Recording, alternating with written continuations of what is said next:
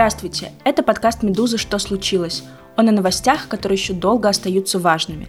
Сегодня у микрофона я, редактор «Что случилось?», Наташа Кондрашова. Вы наверняка могли слышать историю скопинского маньяка Виктора Мохова. 20 лет назад он похитил двух несовершеннолетних девушек в Рязани и почти 4 года держал их в подземном бункере – им удалось выжить, и не так давно я взяла интервью у одной из узниц Мохова. Девушку зовут Екатерина Мартынова. Сейчас она живет в Рязани, у нее есть семья, дети.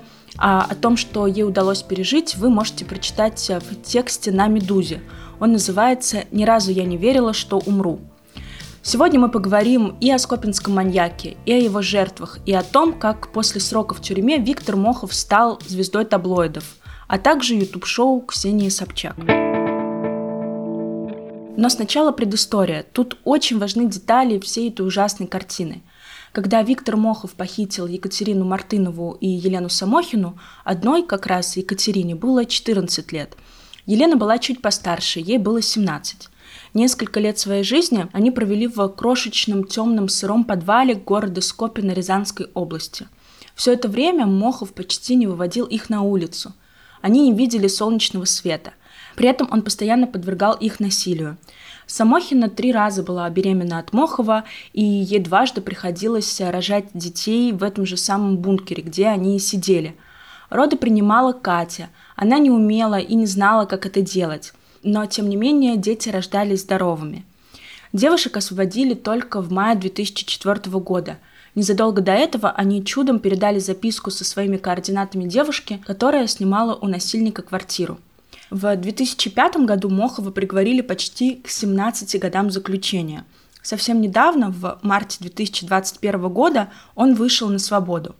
Сейчас ему 70 лет. Это такой бодрый, шустрый пожилой мужчина, которого, кажется, не сломали годы в неволе.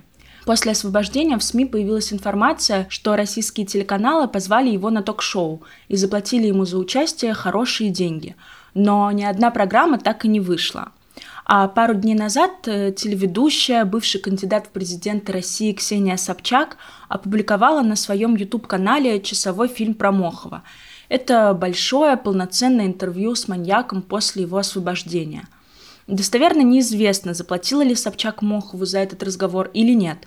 В телеграм-канале Мэш сообщалось, что кто-то из команды Собчак дал бывшему заключенному 50 тысяч рублей. Сама телеведущая комментировала, что никаких денежных отношений между ними не было, а просто она умеет э, хорошо уговаривать людей. В видео с Моховым также снялись Екатерина Мартынова, младший жертв скопинского маньяка, и следователь Дмитрий Плоткин, который вел это дело – Сегодняшний выпуск мы можем поделить на два больших блока. В первом мы обсудим интервью и этический аспект, потому что вообще-то интервью с маньяками могут воодушевить других людей на насилие.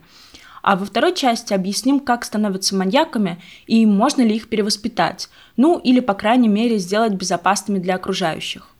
В этом нам поможет разобраться Ольга Бухановская. Она главный врач лечебно-реабилитационного научного центра имени Бухановского в Ростове-на-Дону – но на самом деле у Ольги Александровны есть и личная история. Ее отец – известный психиатр Александр Бухановский. Он составил психологический портрет серийного убийцы Андрея Чикатила, а позже основал научный центр «Феникс», где теперь работает его дочь.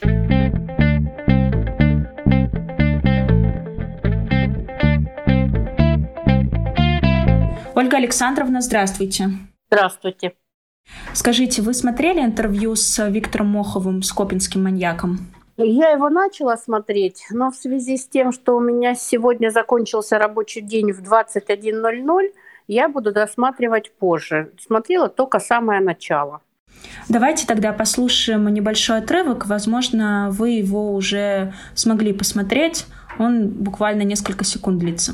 Если бы вы могли избавиться от каких-то черт своих характера своего? Что бы это было? Какие черты? У меня все черты хорошие. И нет плохих черт. Вы себя считаете хорошим человеком? Ну, доступился немножко. С кем не бывает. Такие люди, как Мохов, э, могут раскаиваться? Мне непонятно ни цели этого интервью, ни задачи этого интервью. Поэтому, если у человека берется интервью, он решает свои определенные задачи. Задача, наверное, этого Мохова, возможно, чтобы его лучше воспринимали в обществе. Он бравировал, он показывал себя ну, что-то похожее с героем, которого не опустили в тюрьме, который вышел здоров и еще готов дальше продолжать свои действия с женщиной, жертвой его, по дальнейшему рождению детей. Он бравирует. Поэтому он мне более понятен, чем здоровая вроде бы журналистка, берущая у него интервью. У таких людей, как Мохов, есть чувство эмпатии к окружающим людям? Вы знаете, наверное, у него проблемы с этим чувством эмпатии, сопереживания, сожаления. У него, наверное, больше проблем, связанных со своим собственным чувством достоинства, самодостаточности, самоуважения, значимости. Эмпатия, наверное, либо у него снижена, либо у него она отсутствует. Кстати, а как э, правильно называть Мохова? Правильно ли считать, что он маньяк или там человек с маниакальным синдромом? Маньяк – это чисто популистическое название людей, которые совершают э, жестокие, агрессивные, множественные сексуальные действия и причиняют вред личности, здоровью человека, ему моральному состоянию и часто приводящие к изнасилованиям жестоким и убийствам. Это люди-маньяки, то есть люди, страдающие садизмом. Страдает ли Мохов садизмом? Ну, мне трудно сказать. Я с ним не работала, не знаю результаты судебно-психиатрической экспертизы, но ставлю под сомнение, что у него есть садизм. Пока ставлю. В интервью он э, говорит, что ему, цитата, по кайфу такое пристальное внимание к себе. И из колонии его действительно встречали как звезду. Были десятки журналистов, его звали на телевидение, как сообщали СМИ. Может ли желание славы вдохновить таких людей, как Мохов, э, к совершению преступления? Потому что он сам, кстати, признавался, что решил обустроить подвал, когда увидел сюжет про убийцу Александра Комина. Он тоже несколько лет держал людей в бункере, заставляя шить одежду на продажу. Такая может быть зависимость у некоторых людей. Скажите, пожалуйста, в советское время, в начале российского времени, были случаи, чтобы брали винтовки, оружие и шли, стреляли в магазинах или, например, в школах? Не было. Не было. У нас не было и доступа к оружию, но и таких вещей не было. Нас научили и сказали, так возможно. Зачем российским людям информировать на федеральных каналах о том, что в Америке, в Европе берут ружья, стреляют, потом застреливаются? Зачем? это есть феномен психологический, научение. А это у всех людей срабатывает? Э, срабатывает у всех. У нас у всех есть элементы научения. Мы учимся у старшего поколения, но каждый выбирает идеалы, тех, кого мы будем подражать которых мы уважаем, но у кого-то в окружении достойные люди, а у кого-то недостойные люди. Безусловно, есть умные люди. Изначально какая-то заложена мудрость человеческая, и он не пойдет по этому пути, даже если вокруг будет одни негодяи. Но все равно, когда нам показывают, рассказывают, говорят, что это естественно происходит, это другие совершают, часть людей будет повторять эти действия. Но если внутренних нету качеств, которые нас могут остановить, должны быть внешние факторы, которые будут останавливать и говорить, так нельзя поступать, нельзя делать бункеры, нельзя вот так, потому что мы будем наказывать, все равно возмездие придет. А если получается, что внешних факторов тоже нету, Вау, он отсидел 17 лет, его никто не изнасиловал. Вау, он вышел и еще может делать детей. Как здорово! Это же круто! Вот о чем я говорю. Когда внешних нету факторов, внутренних, вот тогда этот человек может повторять, он может научиться этому поступку. В своей докторской диссертации вы пришли к выводу, что после каждого тюремного срока время до совершения очередного преступления у серийных преступников все короче. А Мохов по этому исследованию может ли вновь совершить преступление? Может быть, э, чисто статистически вы вспомните какие-то такие примеры? Ну, во-первых, э, я, опять же, повторюсь, я с ним никогда не работала. Я не знаю, что у него есть патология психическая или нет этой патологии. И надо иметь в виду то, что он постарел, его мозг постарел на 17 лет. Сейчас могут начать проявляться и развиваться какие-то возрастные психические нарушения. И здесь это тоже нужно осматривать его, оценивать врачам-психиатрам. Его психическое состояние. Потом все-таки человек в 50 лет и в 71 год, что с его эректильной функцией. Но он все-таки насиловал, и если получались дети, значит, у него функция эректильная нормально работала, и семяизвержение было. Будет ли он совершать такие же действия, надо знать, что с его половой функцией. Если, например, для него это значимо, он хотел бы продолжать чувствовать власть, командовать, подавлять, может человек и с нарушенной эректильной функцией пытаться другими способами проявлять моральное, физическое и психическое воздействие на свою жертву. Мохов, кстати, отправил Мартыновой запрос на добавление друзья во ВКонтакте. Давайте вместе послушаем отрывок из моего интервью. В нем Катя рассказывает, как с ними обращался преступник. Этот фрагмент меня поразил, и длинный не будет, потому что там такая умиротворяющая музыка на фоне, но от этого джаза становится еще больше не по себе. Сначала он приходил редко, раз там два в три дня, но потом как-то да, это было стало чаще, и, наверное, последний год э, практически каждый день он приходил. Ну, были моменты, что вот он не пришел, закончилась вода, э, не было еды, были моменты такие э, немного раз, но было. И я постоянно боялась, что вот он не придет, что мы надоели ему, там, что еще что-то, и что мы просто там умрем в каждый его приход, то он э, требовал, чтобы вот мы вышли в эту зеленую комнату по очереди. То есть или Лена, или я. Он не обращал внимания на то, что Лена беременна, там, на последних сроках, ну, практически на сносях, то есть ему было все равно. В этой зеленой комнате, про которую говорит Катя, он их и насиловал. Ольга Александровна, это вообще известная практика, что и после преступления маньяк преследует своих жертв? Такой статистики нет. Кто-то, может быть, и будет по каким-то механизмам. Единственное, я бы хотела бы, может быть, как доктор поработать с Моховым для того, чтобы для себя понять, психически здоров или болен, какие есть переживания, какие были на момент совершения противоправных действий и что на сегодняшний день. Для того, чтобы я как врач понимала, что лечить, как лечить, нужно ли лечить, если он болен.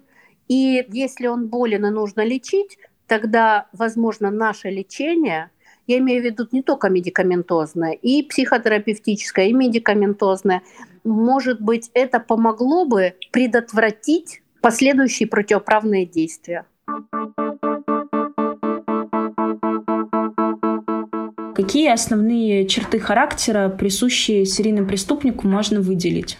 Если мы говорим о людях, которые страдают расстройствами сексуального предпочтения, например, садизмом, то здесь могут быть несколько вариантов. Люди замкнутые, скрытные, малообщительные, с низкой самооценкой, ощущение собственной ущербности. И есть люди, наоборот, взрывчатые, возбудимые, недовольные, злопамятные, мстительные – но может быть и обидчивость и так далее. То есть здесь могут сочетаться некоторые особенности, и может быть несколько вариантов и реагирования в связи с этими особенностями. А вот есть известный список исследователя Джона Макдональда, и суть в том, что предположительно многие будущие серийные убийцы в детстве склонны к мучительству животных, имеют страсть к пиромании, то есть э, любят все поджигать, и страдают недержанием мочи. Это все еще считается достоверным обобщением? Нет. Ну, если считать, что недержание мочи, представляете, у нас там каждый что, десятый будет, что ли, маньяком? Нет, конечно. Это могут быть у кого-то, но это не такое большое количество подростков и детей. По поводу жестокости, да, и в наших работах мы показали, что часть среди нашей когорты обследованных серийных преступников, сексуальных преступников, были люди, которые перед тем, как совершать жестокие действия в отношении людей, совершали такие же действия с маленькими, щуплыми, дохленькими такими, так скажем, животными издевательские такие действия, а потом уже переходили на следующий этап развития болезни и совершали действия в отношении людей. Но мне думается, и в нашей когорте обследованных большее количество людей были те, которые не совершали жестокие. Но всегда, когда совершается жестокое обращение с животными, и не один раз, а стереотипно, одинаково, вот так серийно, так скажем, это надо всегда обращать внимание и приводить этого подростка, ребенка к врачу-психиатру. По поводу пиромании может быть, потому что фактически пиромания может быть как расстройство поведения привычек. Это волевые нарушения. То есть это возможно у некоторых, но не так часто у серийных преступников, как э, жестокое обращение с животными. А что может стать триггером, который заставит одного человека совершить преступление, а второго отказаться от него? Для того, чтобы стать серийным сексуальным преступником, должна, знаете, подойти все как ключик к замочку. Должны быть предрасполагающие факторы, это и биологические, и личностные, и в сексуальном развитии, в половом развитии тоже должны быть особенности. Это может быть особенности строения мозга специфические, это может быть особенности воспитания, особенности взаимодействия внутри семьи этого ребенка с родителями, с членами семьи. Это особенности взаимоотношения между членами семьи. Это игнорирование этого ребенка это жестокое с ним обращение, вплоть до сексуального насилия над этим ребенком. Это сексуальные действия в отношении него и вне семьи. Это отвергание или страх со сверстниками общения. Это депривация общения со сверстниками. То есть вот именно этот маленький человечек, он чувствует свою ущербность и ничтожность фактически с раннего развития он не чувствует по отношению к себе ни любви, ни нежности, ни заботы. И он, не чувствуя это, и не отдает окружающим. Он не видит и не может научиться этому. Плюс э, особенности сексуального развития – у кого-то это может быть такая слабая половая конституция, у кого-то средняя, какие-то страхи и переживания неудачности совершения коитуса, полового акта, отверженность девочками и так далее, страхи перед э, партнером. А вот последней каплей является встреча с каким-то крайне значимым эмоционально-сексуальным, так скажем, ситуацией, которая стимулирует и дает будущему маньяку необычные эмоциональные и сексуальные переживания. То есть его должно что-то, грубо говоря, возбудить? Не всегда это вплоть до эрекции, но что-то напоминающее половое возбуждение – такие неожиданные соматические, такие телесные приятные ощущения с чувством страха, чувством власти, чувством возбужденности эмоциональной, не только половой. Вот это может закрепляться. Если заметить а, странности в поведении человека, вот э, о чем вы говорили, может быть связано с поджиганием или с мучением животных, или какие-либо еще другие, и обратиться к специалистам, эти расстройства можно вылечить? это можно профилактировать и не допустить развития. И очень важно тогда, если это в детском возрасте, пройти пубертатный период, период полового созревания. Такие пациенты у нас были, мы их лечили, и только один человек из, наверное, человек 25 детей и подростков совершил все-таки убийство. А можете вы подробнее рассказать про этот процесс, как он происходит, как долго длится, вообще как устроен? Потому что, мне кажется, это довольно важно обсудить. Нам приводили, приводят детей и подростков, к нам обращаются юноши, к нам обращаются взрослые мужчины, их приводят э, жены на консультации, мамы, обращая на некоторые, ну так скажем, зависимости, извращения, которые наблюдаются. Первая задача – это установить диагноз. правильно установленный диагноз – это 50% решения всех проблем. Поэтому тщательное обследование мозга, психологии, личности, внутрисемейных отношений и, конечно же, сбор сведений о всей жизни этого человека, о всех переживаниях, выявление, когда начались первые признаки болезни, как они развиваются и на каком этапе мы столкнулись сейчас. После понимания сути болезни подбираются медикаменты. Психотерапию, на наш взгляд, не стоит начинать, пока не будет подавлено патологическое влечение, патологическое патосексуальное влечение. Ну, чтобы было понятно, извращенное сексуальное влечение. Когда оно подавляется медикаментозно, у нас есть свои разработки, как использовать. Это небольшие дозы, никто не становится овощами, нормально продолжают э, жить. Главное, чтобы человек мог совладать с этим влечением психологически. И после этого начинается психологическая работа, психотерапевтическая работа с самим пациентом и с его близким окружением, чтобы он мог решать проблемы, повышать уровень самоуважения к самому себе, разрешать психологические проблемы, которые до этого ему было сложно самостоятельно решить. И после этого постепенная адаптация, ну, как бы в жизнь, введение в жизнь. И трудотерапия, и рациональное трудоустройство. Сколько длится? Мы раньше говорили, что несколько лет. Когда мы увидели, что могут происходить некие обострения, переживания усиливаться, если прекращается лечение или употребляется спиртное, мы теперь говорим неопределенно долго. Некоторые у нас лечились 2-3 года, кто-то 7-8 лет наблюдался. Недавно, вот в 2019 году, ко мне пришел мужчина, у которого было 21 эпизод нападения на женщин и 4 судимости. Он пришел и сказал, Ольга Александровна, большое вам спасибо всему коллективу. Чу-чу, ничего подобного нету. Я очень хотела раньше прийти, но как-то ну, руки, ноги не доходили. Но я сейчас ничего не совершаю, и в целом чу-чу все благополучно. А вот серийные преступники — это действительно по-настоящему психически здоровые люди?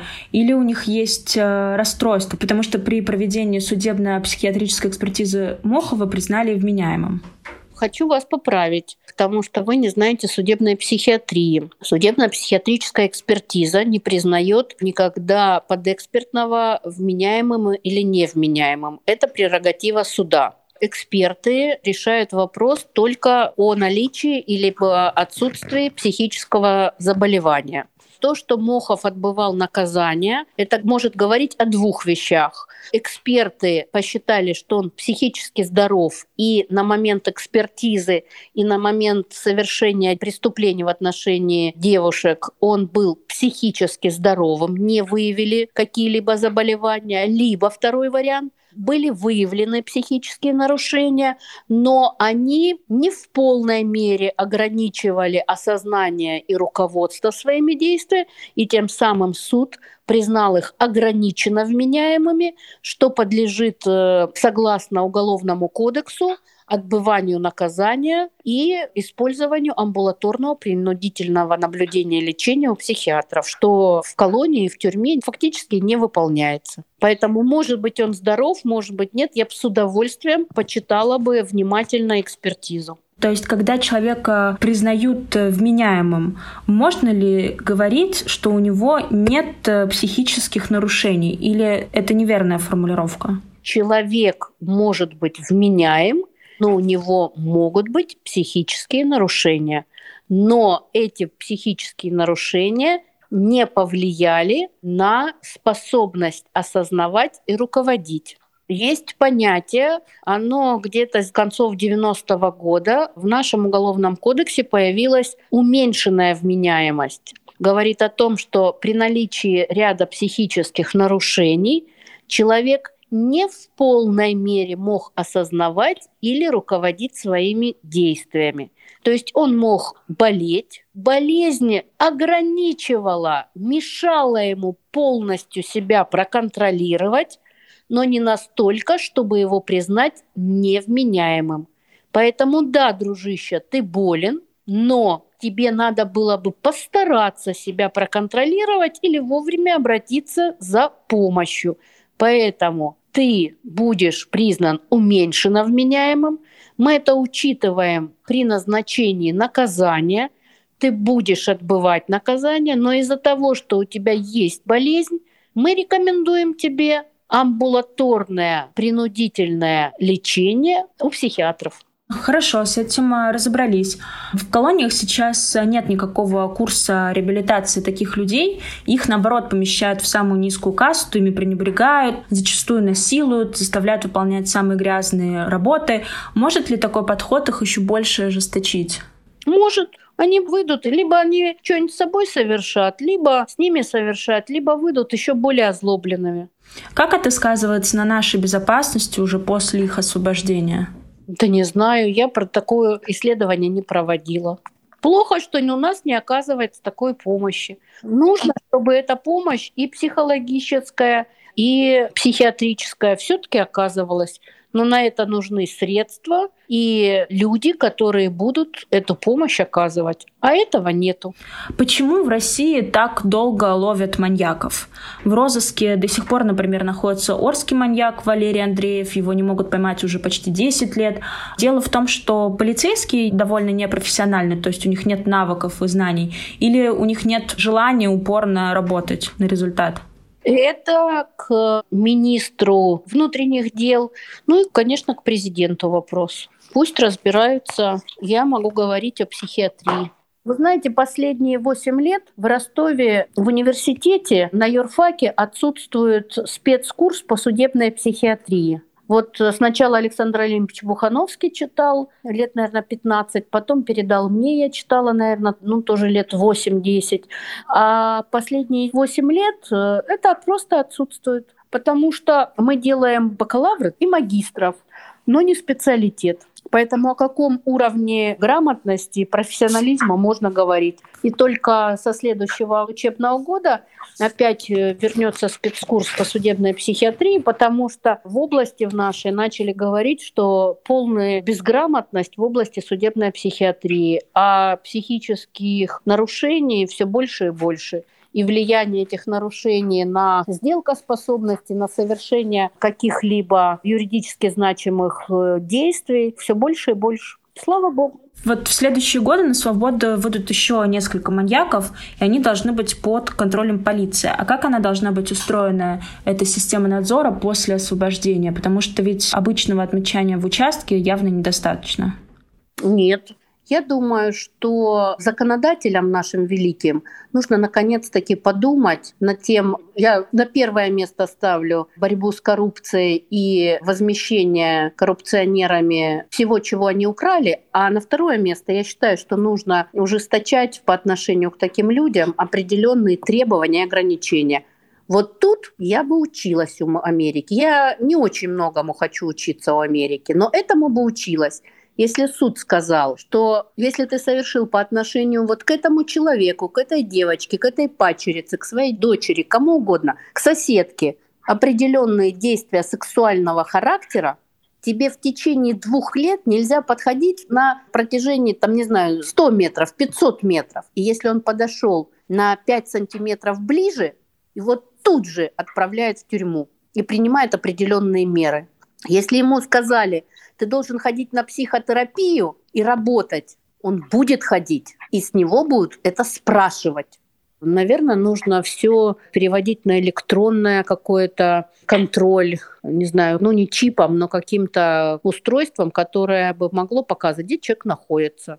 Пришел, посмотрел, пришел, вызвал, увидел, что он вышел за какую-то линию дозволенности, тут же присек это. Но здесь же, наверное, стоит и помогать трудоустроиться, не допускать, чтобы над ним издевались, но и, безусловно, жестко контролировать, чтобы никто не совершил э, повторные противоправные действия. Я люблю советское время, мне в нем было хорошо. И там были очень достойные люди, и участковые, и человечности, мне кажется, было достаточно. Поэтому, наверное, надо что-то из прошлого брать нашего, что-то усовершенствовать и улучшать уже с технической точки зрения прогресса, который мы сегодня имеем. В Советском Союзе, насколько могу судить, было довольно много серийных маньяков и убийц. Ой, я вас умоляю, пожалуйста, ну какие серийные маньяки там были в Советском Союзе? Ну, были, наверное, но не в таком количестве, либо выявляемость была не настолько. Этих серийных маньяков не так много во всем мире. Они не плодятся. Просто когда смотришь программу «Следствие вели», знаете, на НТВ с Леонидом Коневским, просто ужасаешься. Там что ни год, так маньяк в каждом городе. Ну, потому что то, что вы называете маньяком, не всегда мы называем маньяком. То, что журналисты и в телевидении называют педофилами, это не всегда педофилы. Понимаете? Поэтому используются некие психиатрические термины, педофилия, садизм, расстройство сексуального предпочтения, извращение сексуальное, парафилии, но без вкладывания психиатрического взгляда на это. Поэтому тут идут путаница понятий. Надо тогда говорить на одном языке. Педофил – это человек, страдающий психическим расстройством в виде педофилии. В педофилии должны быть признаки болезни зависимого поведения, такие же, как при алкоголизме и наркомании мы выявляем. А если человек совершает развратные действия в отношении малолетних, несовершеннолетних, он может быть абсолютно психически здоровым, но человеком-экспериментатором и чувствующим, что ему это позволительно.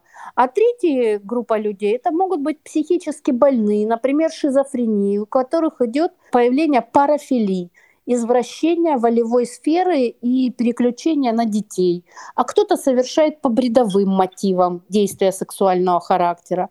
А кто-то совершает в связи с тем, что у него начинает развиваться деменция. Но это не педофил, в 65-70 лет, а просто у него развивается деменция. И на первых этапах деменции могут быть непонимание объекта сексуального вожделения.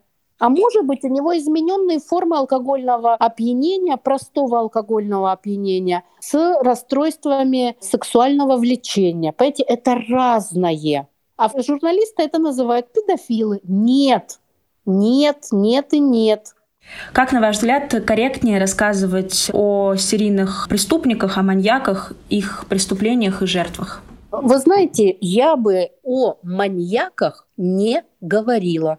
Я бы говорила о психических нарушениях, которые могут наблюдаться и какие бывают возрастные особенности и к чему могут привести, и на что обратить внимание в начале болезни – чтобы люди приходили в начале, не допуская противоправных действий в отношении людей и животных. То есть это будет первичная профилактика. Я бы говорила о жертвах и переняла опыт Израиля подачи информации о жертвах, о их страданиях, о страданиях семьи, о проблемах, с которыми сталкиваются живые жертвы, оставшиеся в живых, о том, как мучились эти люди, чтобы выработать сострадание и понимание вот этой боли, этого ужаса. Я бы писала бы и говорила бы о переживаниях членов семьи, любимых людей, близких, которые потеряли из-за серийных преступников своих близких, о том, как на них накладывается какой отпечаток, вот об этом говоря. О маньяках и преступников я бы не говорила. Это не те люди, о которых надо говорить, называть их имена, показывать по телевизору. Я бы говорила о следователях, которые достойны, которые думают, которые ищут мотивы, разрабатывают какие-то планы, пытаются найти интеллектуальными своими способностями преступников. Я бы говорила о криминалистах, я бы говорила об экспертах, которые помогают, я бы говорила о психиатрах и психологах, которые помогают. Я бы, например, лучше бы фильм посвятила таким людям, как мой папа, как следователь Бураков, как многие следователи, которые были в команде Буракова которые днями и ночами все эти годы занимались поимкой Чикатила. Я бы говорила о тех людях, которые бдительность проявляют для того, чтобы выявить э, преступников. Вот о чем надо говорить. С нами была Ольга Бухановская, главный врач лечебно-реабилитационного научного центра имени Бухановского. Спасибо вам большое. Пожалуйста. Это